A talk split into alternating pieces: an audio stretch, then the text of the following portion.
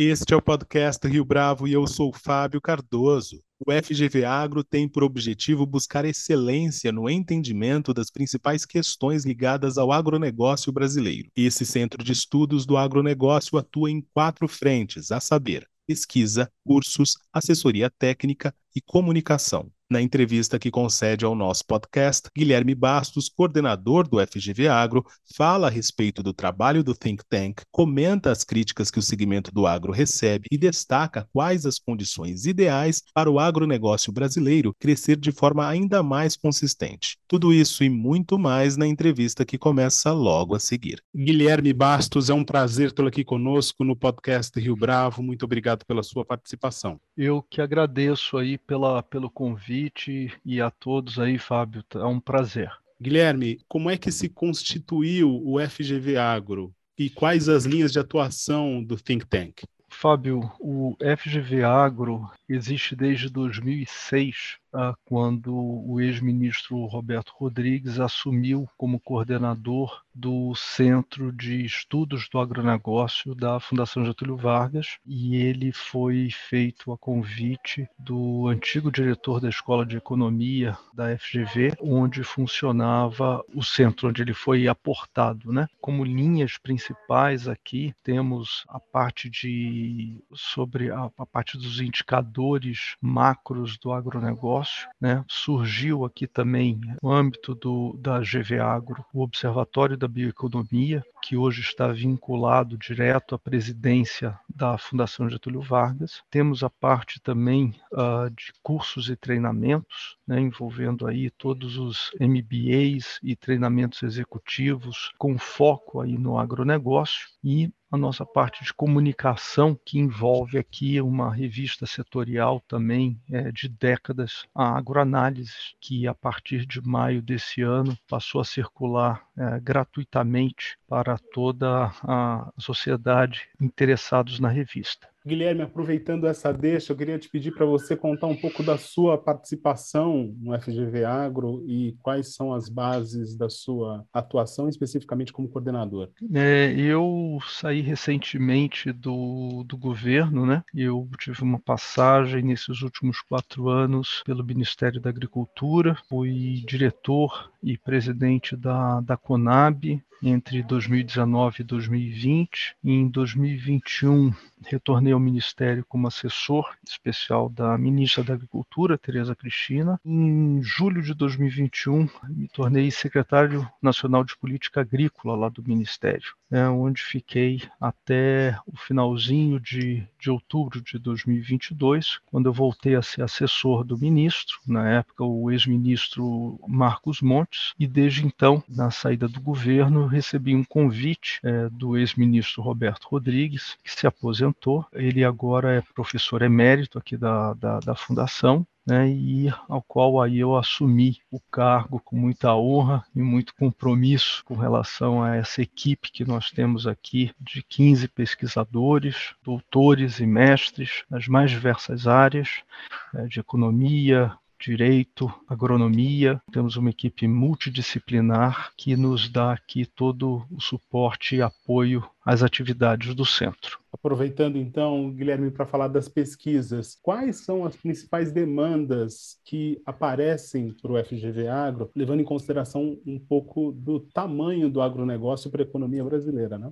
É, nós temos uh, demandas, eu diria, bem diversificadas, né, que vão uh, desde uma simples análise do impacto uh, da incidência de um tributo na cadeia até questões envolvendo a parte de estatísticas né, do setor, né, validação, análise de impactos econômicos, o impacto de novas tecnologias, o impacto sobre acordos comerciais, estudos voltados aí à bioeconomia, então avaliação aí das, das atividades produtivas para emissão de crédito de carbono, mensuração do balanço de emissões, é, geração potencial de renda com serviços serviços ambientais. Então, eu diria que nós temos aqui um largo uh, espectro aqui de demandas, né? Temos a geração de índices, né, como o índice de produção agroindustrial, que chamamos aí o, o PINAGRO, que é uma, é uma reponderação da pesquisa industrial mensal da produção física do IBGE, olhando aí a ideia ser uma medida da evolução de curto prazo do valor adicionado pela agroindústria. Então, com isso daí permite um acompanhamento aí da agroindústria desde 2002. Então, esse é um pouco aí da, do nosso espectro de atendimento aí às diversas demandas. Como a gente já destacou, Guilherme, o agronegócio no Brasil tem um impacto decisivo para o desempenho da economia do país. Ao mesmo tempo, existe uma visão bastante negativa em relação à agenda do agro como um todo. Como é que vocês analisam esse paradoxo? É um ponto de atenção? Sim, é um ponto de atenção, é um ponto de preocupação. É, eu acho que esse é um alinhamento que temos todos aqui nós sabemos que o, o momento é, em que nós uh, observamos esses desempenhos fabulosos no comércio exterior é, dos nossos produtos, né, oriundos do, do agro, mostra que acaba incomodando, né? Então as diversas retaliações acabam de fato acontecendo, né? E um ponto, é claro que a gente tem que imaginar é que se temos esse desempenho tão forte é porque somos competitivos, né? Com isso daí realmente nós temos é que fazer nosso dever de casa, trabalhar, divulgar, comunicar sempre melhor. E esse é um ponto também que é sempre muito importante observar, que é muitas vezes a falta ou a discrepância né, de, de informações e estatísticas adequadas que acabam gerando uma série de oportunidades para que essas críticas né, ao setor é, aumentem e venham com forte ressonância, principalmente na, na, nas mídias. Né? Então, esse é um trabalho e aquele ponto, né, que contra dados, contra fatos, né, é difícil você argumentar. Então isso tem sido realmente um norte do nosso trabalho aqui na FGV. Guilherme, quais são os fatos ou ainda informações e dados que o público não necessariamente conhece e que seria ou seriam decisivos para que eles tivessem maior é, ciência da importância do agronegócio na sua avaliação e mesmo de informações que sejam é, contrárias à atuação do agro? Olha, uh, eu acho que tem, na verdade, muita, é, muitos rumores né, sobre a questão aí da, da nossa não sustentabilidade, a questão uh, que trabalhou uh, também muito com relação à questão do trabalho análogo à escravidão. Né? Então, acho que a gente tem pontos aí que buscam é, muito deturpar a imagem do setor como um todo. Né? Existem sempre pontos né, de observância e tudo mais, onde você realmente tem que tratar. Um grande problema que a gente tem enfrentado é essa generalização. Né? Então, eu gosto sempre de lembrar sobre a questão é, iminente que houve aí com relação ao uso né, de trabalho análogo à escravidão no início desse ano para a vitivinicultura do, do Rio Grande do Sul, e nós sabemos que são Claro, foram 200 pessoas que estavam lá, mas isso representa um percentual é, muito pouco da população ocupada. Né? Então, de novo, quer dizer, um trabalho feito aqui com relação ao mercado de trabalho é, do setor mostra que tem mais de 30 mil pessoas ocupadas nesse setor. Então, você penalizar toda uma indústria né, em função de um fato que de fato, ninguém deve concordar, mas ele não é a norma. Né? E o problema todo é quando se tra é, transforma isso como sendo um problema do setor. Então, eu acho que a gente trazer à luz né, todas essas informações é muito importante. É, recentemente também mostrando né, a questão do compliance ambiental dos produtores. É, saiu exatamente lá do Serasa Experian até uma nota mostrando aí é, que uh, mais de 90% dos produtores né, estão cumprindo né, boa parte aí das, das regras, das normas ambientais. Então, mostra que realmente boa parte da nossa produção agropecuária ela é sustentável. Onde há problemas, a gente precisa, daí a nossa equipe tem exatamente ajudado muito a mapear, caracterizar né, e ajudar principalmente o governo aí na condução das políticas públicas necessárias né, para que você traga a regularização. Então, de novo, é um ponto que realmente precisamos né, é, trabalhar é, conjuntamente, ajudar muito ah, o governo, né, que muitas vezes é, faltam né, as equipes ah, adequadas ou a articulação necessária para que possa exatamente mostrar e deixar esses dados à frente, à disposição da sociedade, né, de uma forma bem mais clara, transparente. E isso é uma, um dos pontos que a equipe aqui da, da, do GVAGro tem cuidado muito né, em disponibilizar seus estudos, suas bases à disposição para consulta, para consumo da sociedade. Em relação à sustentabilidade ambiental, Guilherme, há uma espécie de disputa, pelo menos o que aparece nos eh, jornais e na imprensa especializada, entre o setor produtivo, o setor do agro e aqueles que defendem mais fiscalização. Como é que vocês avaliam isso? Esse cabo de guerra de fato é presente, é pertinente, é uma informação válida ou isso tem um quê de mistificação também? Acho que a questão da, fiscalização, ela precisa, né? Você tem, e aí esse é exatamente o papel né, do poder público, né, em poder, em exatamente é, cuidar né, da, de onde há, eu diria, um rompimento aí das regras, onde não haja uma observância dessas regras. Isso é fundamental. O que eu acho que é muito importante é você exatamente caracterizar onde você deve, você deve atuar. E esse é outro problema. Né? Nessa questão ambiental, temos um problema basal e que eu uh, sempre uh, acho importante trazer à luz, que é a questão é, fundiária, né? a questão da definição dos direitos de propriedade. Então, tem muito desse, e aí a gente vê com relação ao desmatamento ilegal e tudo mais, ele acontece exatamente em zonas aí cinzentas com relação à definição desses direitos de propriedade. Então, mais uma vez, é uma questão questão de superposição de camadas, que eu acho que hoje a tecnologia nos ajuda muito né, para poder nortear isso e poder orientar melhor o poder público onde ele deve atuar.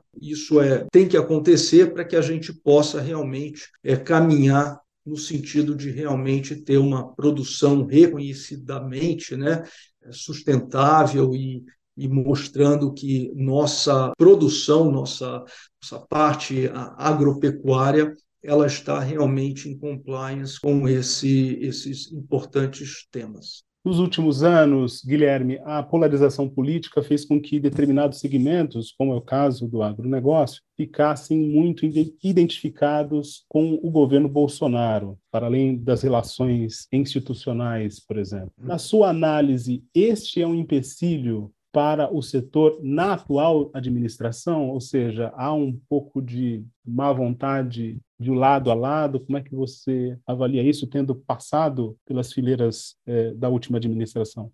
Esse ponto da, da polarização, é, acho que ficou realmente é, muito marcado, principalmente nesse início uh, do governo, né? mas eu não vejo uma má vontade, né? tanto que tivemos aí a questão do anúncio recente do Plano Safra, né? É, foi feito, e eu sei muito bem a, a, as dificuldades que tem do Ministério da Agricultura em contornar né, as restrições orçamentárias que o Tesouro sempre tem né, para poder é, disponibilizar mais recursos mas eu acho que tem sido feito o máximo né, que pode para a, atender o setor. É uma questão, é claro, é, passamos exatamente por essa, por essa polarização, acho que criou um ambiente, eu diria, muito ruim para o início de um, de um governo, e a gente sabe é toda uma questão de uma transição é, democrática, né? mas eu acho que é um, é um momento em que as lideranças aí, políticas, inclusive, começaram a, a dialogar mais, enfim, a, a interagir mais. Eu acredito que isso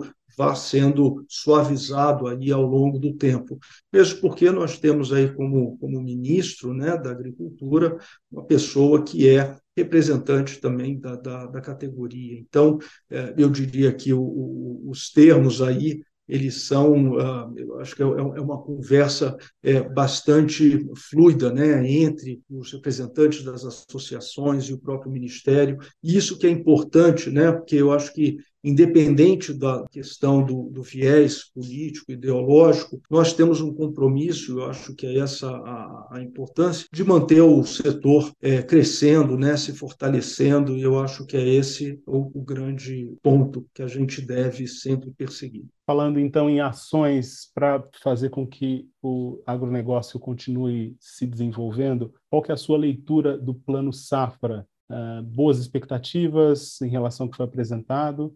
Sim, eu acho que o plano ele foi apresentado de novo, como eu disse, diante de tantas restrições orçamentárias, o máximo que pôde ser feito, o máximo que pôde ser é, puxado. Né? A ideia né, de se ter uma redução forte na taxa de juros em função dessa limitação orçamentária, infelizmente, é, não foi possível. Mas eu acho que houve um bom avanço, principalmente para a categoria dos médios produtores, né, o programa lá, o PRONAMP, em que houve um aumento significativo no volume de recursos que foi colocado à disposição, e do lado, apesar de terem feito essa divisão, mas do lado da agricultura familiar, né, a redução lá de um ponto percentual nas taxas de juros também é muito bem vista. Então, eu diria assim, é um plano uh, que ele avança, talvez, uh, talvez não, mas com certeza muito aquém é, do que todos gostaríamos, mas isso por uma questão de uma limitação orçamentária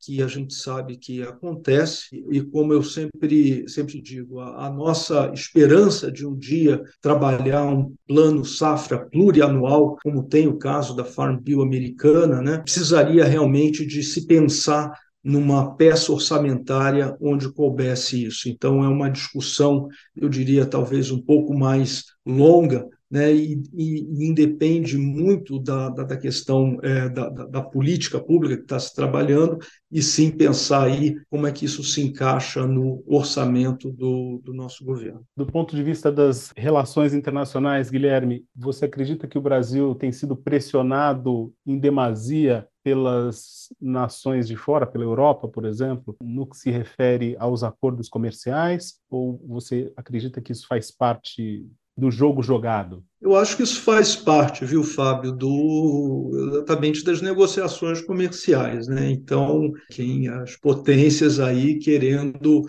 a definir as regras do jogo, né? E eu acho que o Brasil tem que estar tá, tá fazendo a, a, parte, né? Nossa, né? Respondendo, buscando responder à altura, né? Mostrar realmente, é isso que eu falo, esse é o desafio que vem aqui para a gente, mostrar que realmente temos essa sustentabilidade mas, mas é isso, quando crescemos, né, e é claro que a gente, às vezes, quando a gente pensa em termos de, de, de volume de exportação, é, ainda comparado aos Estados Unidos, né, que é uma grande potência de exportação agrícola também, o que eu acho que deixa muito incomodado é que ocupamos as primeiras posições em diversas commodities. Então, de novo, a despeito das nossas ineficiências ainda tributárias, a nossa logística, que já avançou bastante, mas ainda tem muito por avançar, já somos competitivos. Então, imagina quando tirarmos esses pontos de ineficiência. É de se esperar que haja realmente essa resposta, né,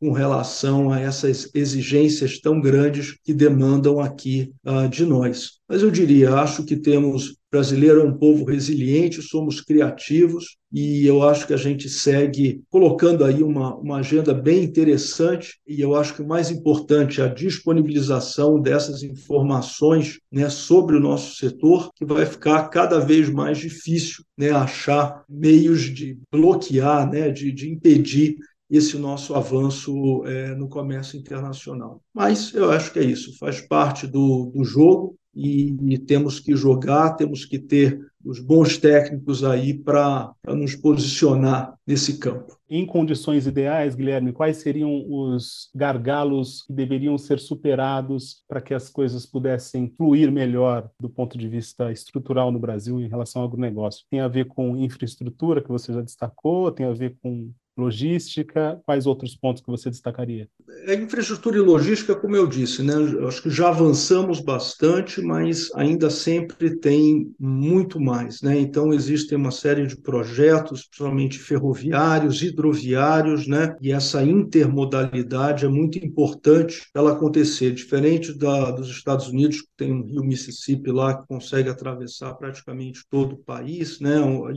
e, e percorrer as principais zonas produtoras, Aqui a gente precisa trabalhar com essa intermodalidade. Então, eu acho que esse é um ponto importante. O outro, uh, eu acho que é essa questão desse modelo de crédito que nós temos que repensar, porque a gente vê que por conta dessa restrição orçamentária, né, cada vez uh, mais está difícil né, de você realmente ter essa presença tão forte do governo nessa subvenção da taxa de juros. Então, esse modelo de crédito, né, ele precisa ele ser, é, de uma certa maneira, repensado. Né?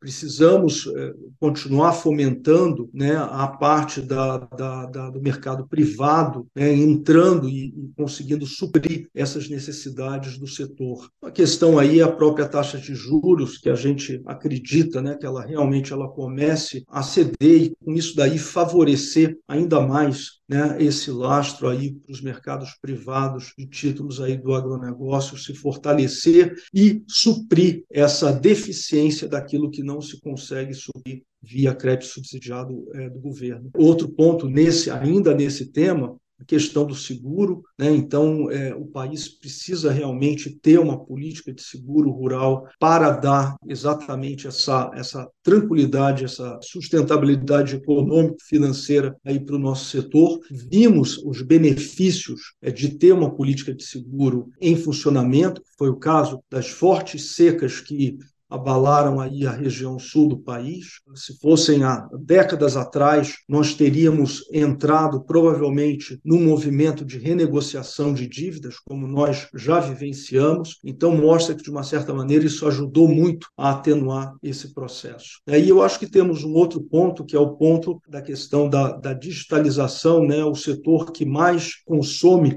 tecnologia no país, né? A gente vê o, o desenvolvimento, a produtividade total dos fatores do nosso nosso setor, como ele avança, né, e a parte tecnológica muito forte, precisamos realmente ter uma cobertura digital melhor para que a gente possa dar vazão a toda essa absorção de tecnologia que o campo ainda pode dar, e isso daí com certeza refletir em aumento de produtividade e também, consequentemente, num balanço de emissões menor e mais favorável para a sustentabilidade da nossa produção. Uma última pergunta, Guilherme. Para o ano de 2023, especificamente aqui no segundo semestre, como é que o FGV Agro pretende acompanhar ou ainda quais são os pontos que vocês vão analisar com mais afinco daqui para frente? Fábio, nós continuamos aqui com as nossas linhas de pesquisa na área de bioeconomia, né, com os, os, projetos que estão sendo encaminhados, principalmente nessa área de mensuração das emissões, né, abrindo mais culturas, né, trabalhando aí nas análises de ciclo de vida das cadeias, das principais cadeias produtivas, avaliando aí o impacto né, da, da, dessas medidas do comércio internacional